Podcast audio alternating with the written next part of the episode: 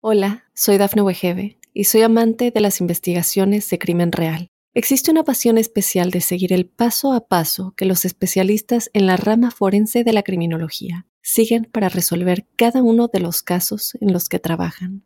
Si tú, como yo, eres una de las personas que encuentran fascinante escuchar este tipo de investigaciones, te invito a escuchar el podcast Trazos Criminales con la experta en perfilación criminal, Laura Quiñones Orquiza en tu plataforma de audio favorita. Óyenos audio. El chef Joel salió de Cuba en balsa rumbo a Estados Unidos para encontrar la libertad. Aquí encontró también la oportunidad de desarrollar su pasión por la cocina y se ha convertido en el chef de grandes famosos de talla internacional. Además tiene su negocio de catering con el que logra ahora llevar la comida directamente a sus clientes y ayudar a otras personas que tienen restaurantes a crear el concepto culinario. Acompáñenme a conocerlo. Bienvenido a Sueño Millonario. Este espacio está creado para compartir historias de éxito como la tuya. Vamos a contarle a toda la gente que nos está viendo aquí cuál fue la historia y tu recorrido en este país. Chef Joel, muchísimas gracias por aceptarnos la invitación a participar en este programa Sueño Millonario y contarnos tu inspiradora historia. No, no, no. Todo el placer es mío. Sí, cuando me dijiste que querías hacer un show para inspirar y motivar a otros latinos, tú sabes que yo siempre alzo la mano en eso porque si algo me gusta a mí es eso, es que nuestro trabajo sirva no solo para alimentar el espíritu y el alma, sino motivar a que otros también lo hagan y que sepan que que hay mucho más que estar tras de los fogones, cocinando, dando buen sabor, rico, sino Me encanta esa frase, vamos a alimentar el alma conociendo un poquito la historia de Joel. Joel, vámonos atrás, háblanos un poco de, de dónde vienes, de dónde eres y cuándo llegas a Estados Unidos. Vamos a empezar por ahí tu historia. Tenemos que ir como un poquito más de 30 años. Ok, no le digan a nadie. Eh, sí, pero no le digan a nadie, yo reencarné de nuevo. Eh, pero sí, vengo de Cuba nací en Cuba, en La Habana, Cuba. Eh, Cuba es un país de muchas necesidades, así que alguien me dijo una vez que si eres cocinero lo tienes todo, porque el amor entra por la cocina y tú eres feo. Así que, mi gente, por favor, mujeres, mujeres, no se lo busquen lindos. Los lindos no funcionan. Que cocinen, pero que cocinen rico. Cocinen ¿Sabes lo que se dice? La belleza termina, el hambre nunca termina. Eso es verdad, eso es verdad. Y yo seguí ese ejemplo, así que me hice cocinero. Muy bien. Eh, en Cuba eh, tuve la suerte de que cuando empecé eh, fue durante que el gobierno cubano no tenía dinero, así que empezó a abrir hoteles. Yo me presenté para un hotel y por pura coincidencia el chef ejecutivo de ese hotel era un chef español tres estrellas Michelin. Wow. Que simplemente me entrevistó y me dijo, no sabes nada de cocina, pero tienes tremendo espíritu, así que... Tú eres el que yo necesito. Tú eres el hombre que yo necesito. No necesito uno que me venga sabiendo mucho, necesito uno que tenga espíritu para que aprenda lo que yo le quiero enseñar. Claro. Todas las embajadas, todos los que tienen negocios con Cuba, ellos tienen un complejo muy grande ahí en La Habana y yo era el chef de ese lugar donde todos comían en ese lugar y, tú sabes la comida, Ahí por ahí por donde empieza todo. Todo el mundo. Pasan los años y Pasan te conviertes en el chef de Fidel. Eh, o uno de los eh, uno un miembro del equipo no, no era su chef cabecera porque mis problemas políticos, nunca fui nada ni de partido en Cuba eh, para tú llegar a un cargo Claro. alto tienes que ser un comunista, sabes la situación eres venezolana, así que sabes. sabe. Yo siempre Sí, dije que yo era por la cocina y si no era por- como cocinero que ni me hablaran. Muchas veces me quisieron expulsar de la cocina, pero gracias a Dios mi trabajo no se lo permitió. Decía, no, pero el hombre es bueno, así que Tu talento, tu talento. Exacto, está déjenlo ahí. Así que nada, lo que sí me ponía muchos pretextos para que no saliera del país, trataban de mantenerme preso. Pasan 20 años en Cuba y cuando lo logré aprendí cómo hacer 2 dólares sin que me pagaran porque mi salario eran 4 mil euros que los cobraba el gobierno. Eh, cuando tú empiezas en los hoteles en Cuba, al igual que los doctores, al igual que todos los profesionales sí, en sí, Cuba, tienes que firmar un contrato que básicamente ese contrato lo que dice es de que el gobierno cobra tu dinero y el gobierno te paga a ti. Pero entonces el ¿Y gobierno cobra esos Cobraban todo eso y cuánto te daban a ti. unos 20 dólares al mes más o menos, aproximadamente. No, aproximadamente. Así ¿Y que cómo te la ingeniaste para hacer hay que, hay, que, hay que ser muy creativo en Cuba, muy, muy creativo y tener eh, muchos deseos de prosperar para poder hacer algo, lamentablemente de formas ilegales, porque igual en Cuba todo es ilegal. ¿Pasaste eh, hambre en algún momento? Sí, por supuesto. En Cuba el, el plato principal era un pedacito de pan con azúcar y un vaso de agua con azúcar. Era toda tu comida. De tú hacías caviar, tú preparabas caviar, tú preparabas, porque eso sí, al hombre no le faltaba nada, los mejores salmones, las mejores recetas, las mejores cosas, pero tú no tenías nada. Y llegabas a casa nada y tenías que terminar haciendo una, preparando una tonelada de alimentos y llevándote un pedacito de queso hacia casa escondido en un bolsillito para poder tener algo en casa y un pedacito de jamón en el otro y un pedacito de carne en- O sea, era bien triste, es bien triste, bien triste, pero bueno, nada, siempre con el espíritu de, de que voy a echar adelante. Dicen que atrás de cada gran hombre, aunque yo no lo soy, hay una gran mujer. Ajá. Yo no soy un gran hombre, pero sí tengo una gran mujer. Muy bien. Que siempre tuvo la visión esa de que nos tenemos que ir, nos tenemos que ir. Y nos reunimos el dinero, conseguimos una lancha, nos escapamos en una lancha, salí de Palacio en Convenciones y en lugar de ir a- al restaurante, que era un, un club, que digo a mi suche, ¿sabes qué? Eh, te hablo mañana. Y lo que hice fue que manejé hasta la costa, me monté en una lancha y me fui con otros cuatro para México. Mi esposa no fue. Tú ibas solo primero. Fui con cuatro Ok. amigos porque teníamos miedo de que muriéramos en el mar y yo no quería arriesgar a mi esposa. Así que salimos a México, atravesamos todo México y en una semana llegamos a los Estados Unidos. Y cuando vi que podíamos, la lancha regresó, la recogió a ella junto con la familia de los otros cuatro amigos nuestros y también. eh, yo llegué como un mes y medio antes que ella. ¿Qué fue lo más difícil de ese recorrido? No pensar. No puedes pensarlo. Si lo piensas, no lo haces. Es bien arriesgado. No se lo recomiendo a nadie. Ver los tiburones ahí. No sabes, conoces a nadie. No sabes lo que viene adelante. Te entregas a Dios. básica- básica- Básicamente estás entregado a Dios de una. Sea, Pero yo no tenía opción. No tenía forma de salirme. Así que era mi única opción. Me salí y dije, si llego bien si no, no. O sea, preferías morirte que correcto, quedarte allá. correcto, correcto, así que nada. Y lo mismo fue atravesando México de una punta a la otra. Yo entré por, no podía llegar directamente a los Estados Unidos porque hay una ley que se llama pie seco, pie mojado, donde si te atrapan en alta mar, te devuelven a la base naval de Guantánamo y ya sabes lo que le pasa a un cubano que trabajó para el gobierno, aunque haya sido chef, Claro. no importa, Sí. si te devuelven. Entonces, básicamente lo que hice fue que me fui a México, que no hay mucha seguridad en la costa, pero tienes que esperar a la noche porque si no, si te, atrapa, se, te atrapan los narcotraficantes, ah, te secuestran y peor todavía. Entonces, nada, entré de noche, atravesé México y fui desde Cancún, que fue donde llegué, de Cancún al DF, de DF a Monterrey, de Monterrey a Laredo. Iba de ciudad en ciudad, lo que básicamente sacaba un, ¿Pero que en un, bus? pasa- un- un pasaporte de bus que iba de, En autobús. total. Ok. Al llegar a la frontera, tú te acoges Te a la ley de asilo político y ya te reciben. O sea, era re- atravesar todo México Era- para el, poder riesgo era, el riesgo era pasar el mar y luego atravesar todo México. ¿Qué fue más difícil, el mar o México? La verdad, para mí nada. Estaba en manos de Dios, estaba pensando en mi futuro y nada que me hubiese pasado hubiera sido lo suficientemente duro como haberme quedado en Cuba. Así que, nada. Me entregué a lo que viniera. ¿Qué era lo que había que hacer? ¿Farse con un tiburón? Ready. Ajá. Atravesar México, seguimos. Llegar a Miami, no conocer nada, no nada, nada. Enfrentémonos a lo que venga. Gracias a Dios, bueno, era un chef de 20 años en Cuba, bastante conocido. Así que cuando llego a Miami, eh, ya muchas personas me conocían. Oh, llegó el chef Joel, llegó el chef Joel. Porque aquí les cuento que el chef Joel es el chef de las estrellas. Entonces, desde que estaba por allá en Cuba, ya empezaba a ser el chef de los famosos. Háblanos un poco de esos primeros famosos con los que empezaste a trabajar aún en estando. Cuba, desde muy joven, eh, Charanga Habanera, Jaila, Bam Bam, todos, todos, todos. Siempre he dicho que para mí mm, el mérito de que me llamen chef de las estrellas no significa que trabaje con personas célebres, sino que intento hacer sentir a todos los que están alrededor mío como unas estrellas. Ay, hermoso. Sea la profesión que sea. Lindo. Porque para mí, sean cantantes, artistas, políticos, lo que sea, es solamente un trabajo que solo dice quién eres tú como profesional. Y entonces yo trato de que todos se sientan estrellas, no importa lo que te dediques. Claro. Claro. Si son celebrities y he tenido el gusto de trabajar con muchos, bueno, qué rico, porque me encanta la música, me encanta el arte, pero, realmente la estrella viene más porque trato de eso, de, de hacer sentir como una estrella a los que tengo alrededor.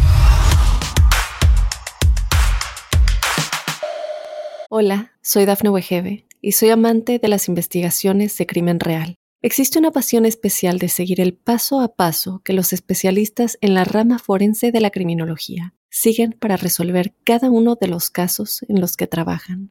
Si tú, como yo, eres una de las personas que encuentran fascinante escuchar este tipo de investigaciones, te invito a escuchar el podcast Trazos Criminales con la experta en perfilación criminal, Laura Quiñones Orquiza. en tu plataforma de audio favorita.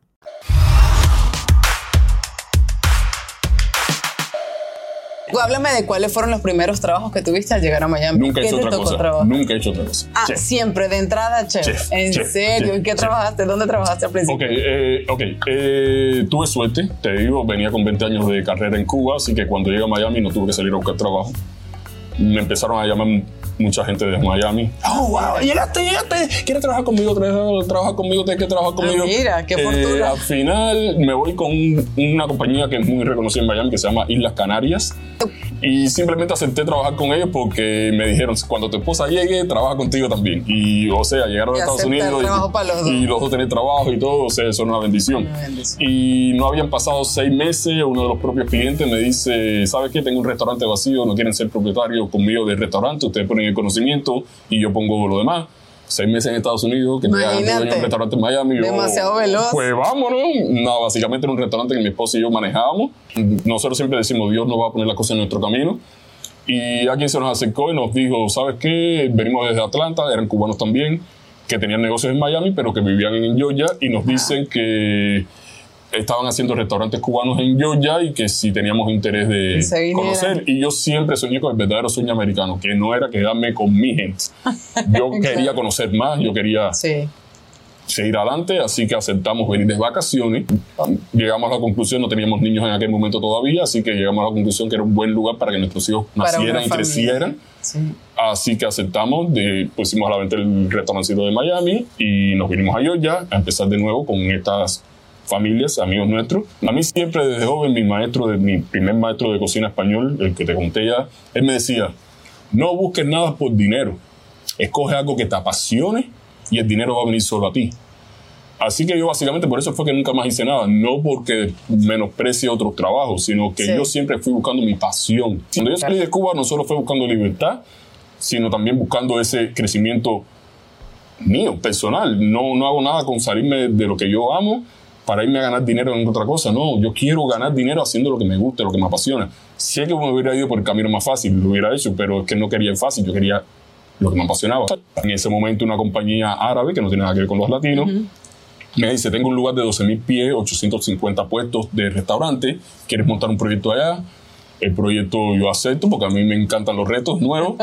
Así que eh, mi esposa con ocho meses y medio ayudándome a comprar los equipamientos porque básicamente es lo mismo. La compañía Había me dice armar el restaurante. todo. Eh, La compañía me dice, tenemos una chequera en blanco, Do. ¿qué hace falta? Du- Busca personal, equipamiento, todo, todo, todo.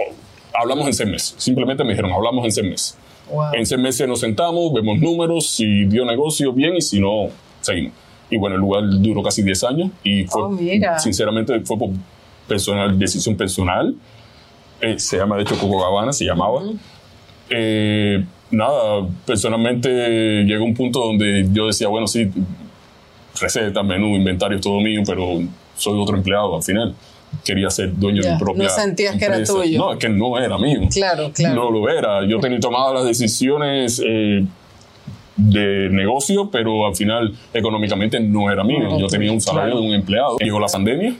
Hubo que cerrar por forma obligada porque yo estoy seguro que si no hubiéramos cerrado yo hubiera seguido así porque Claro. soy bien constante. Es que la vida nos Pero forzó a todos en esta pandemia. Exactamente, la vida nos forzó, así que la pandemia hizo de que cerráramos el restaurante por dos meses, Ok. pero los clientes seguían llamando. Y entonces ya, mientras estuvo el restaurante cerrado, la gente no llamaba al restaurante, me llamaba a mí. Y yo le decía a, a- a la cajera, a, la- a- a los manejadores del restaurante, oye, voy a poner una orden para 200 personas, va- va- voy a cobrarles tanto, voy a ponerle tal cosa, ponlo en la caja. Y ellos así. Y simplemente ellos ponían números y cobraban. Ok. Nada más. Así que las personas me siguieron llamando y yo seguía haciendo el trabajo. Les dije, no, tranquilo, el restaurante está cerrado, pero yo les Yo hago el delivery. ayudo. Yo te ayudo. Entonces yo les hacía el delivery. Cuando vi que era algo que podía hacer, dije, bueno, espera, ¿sabes qué? Hablé a mí, yo tenía una contadora, tengo un personal que me maneja. Me dijeron, no, Joel, vamos a hacer una compañía oficial, prepáralo en la Cámara de Comercio, inscríbete en la Cámara de Comercio, saca tus licencias, saca tus permisos Y déjalo. E incluso yo mismo no fui el que puse mi nombre, ellos mismos me dijeron, Joel, a ver, todo el mundo te conoce como el Chef Joel de Coco Habana, ¿por qué vas a cambiar el nombre? Claro. Tú eres el Chef Joel de Coco Habana, así que sabes, así se va a llamar la Claro. compañía. No fue ni siquiera mi decisión. Ya habías creado una marca. Exacto, claro. pero hecho por ellos que son, no solo eran mis contadores y demás, eran mis clientes, son Ya. mis propios clientes, porque Ya. de hecho ellos mismos me ordenan.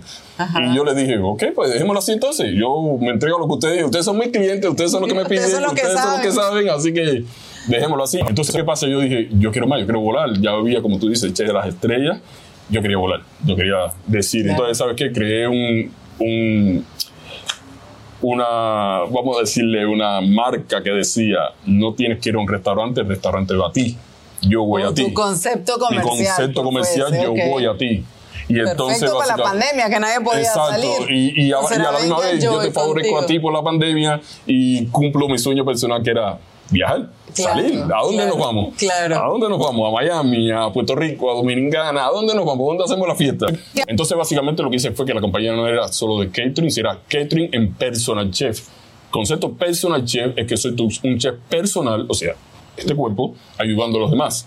Entonces, básicamente, lo que hago es supervisión, asesoramiento de restaurantes, de todo tipo de centros gastronómicos, dar más opciones al cliente, tú ahorrarte dinero. O sea, básicamente estás ayudando. Entonces, siento que, que mi trabajo es ayudar y eso es reconfortante. Eso te ¿no? llena el alma. Claro, Claro, que claro. sí. Hola, soy Dafne Wegebe y soy amante de las investigaciones de crimen real. Existe una pasión especial de seguir el paso a paso que los especialistas en la rama forense de la criminología siguen para resolver cada uno de los casos en los que trabajan. Si tú, como yo, eres una de las personas que encuentran fascinante escuchar este tipo de investigaciones, te invito a escuchar el podcast Trazos Criminales con la experta en perfilación criminal, Laura Quiñones Orquiza, en tu plataforma de audio favorita.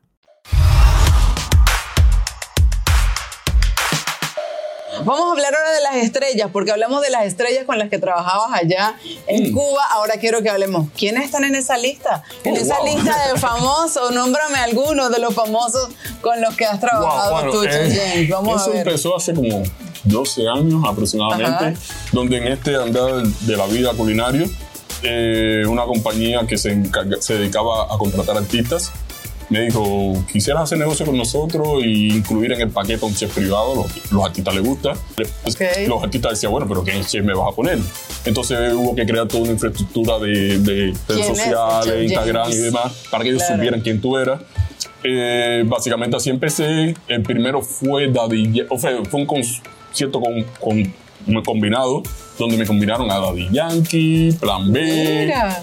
Eh, eh, Toño Rosario, el merenguero dominicano, Toño Rosario.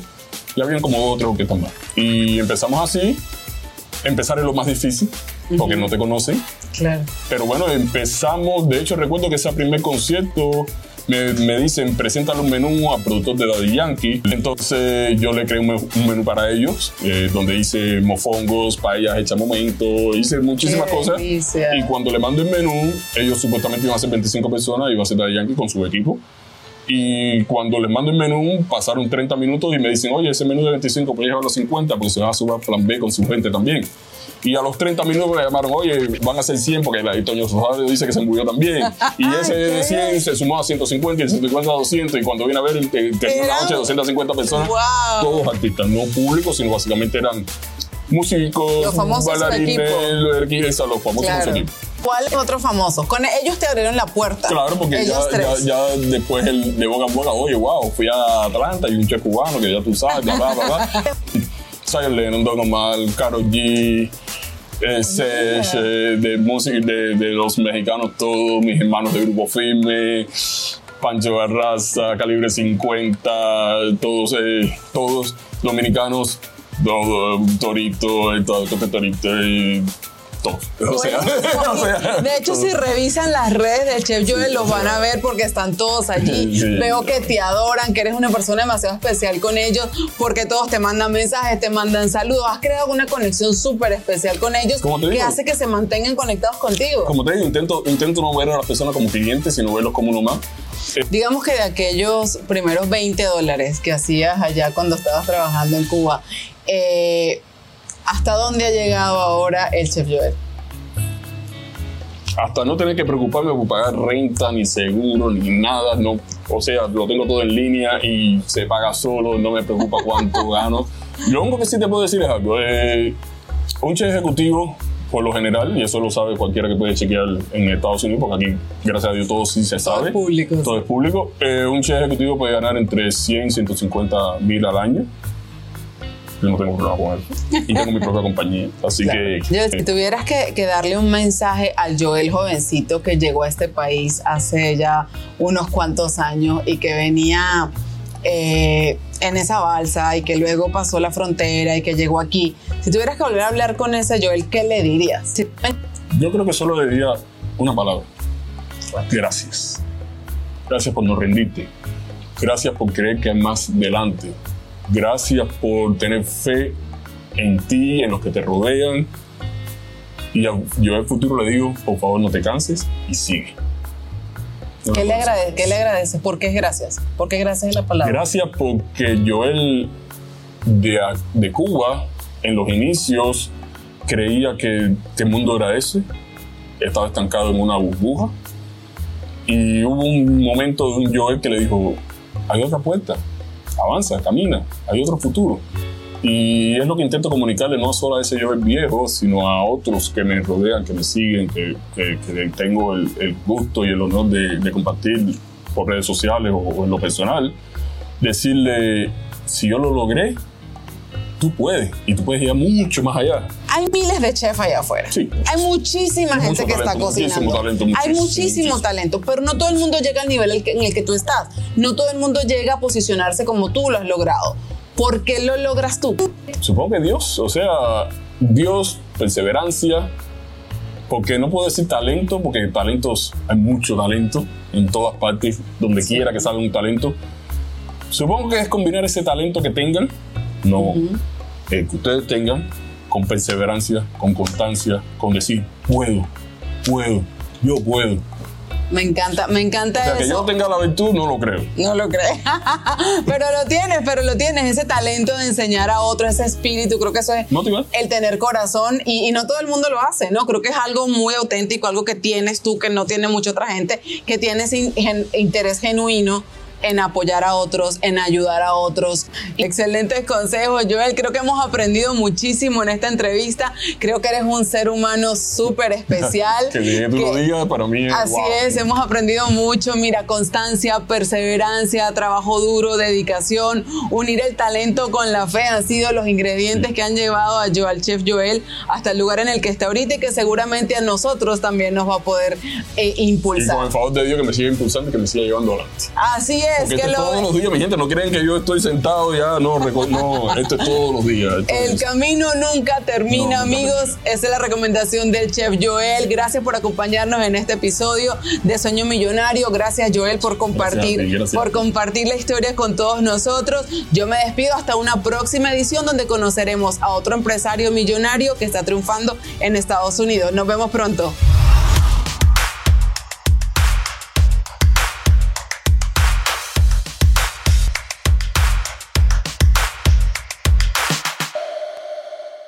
Hola, soy Dafne Wegebe y soy amante de las investigaciones de crimen real. Existe una pasión especial de seguir el paso a paso que los especialistas en la rama forense de la criminología siguen para resolver cada uno de los casos en los que trabajan. Si tú, como yo, eres una de las personas que encuentran fascinante escuchar este tipo de investigaciones, te invito a escuchar el podcast Trazos Criminales con la experta en perfilación criminal, Laura Quiñones Orquiza, en tu plataforma de audio favorita.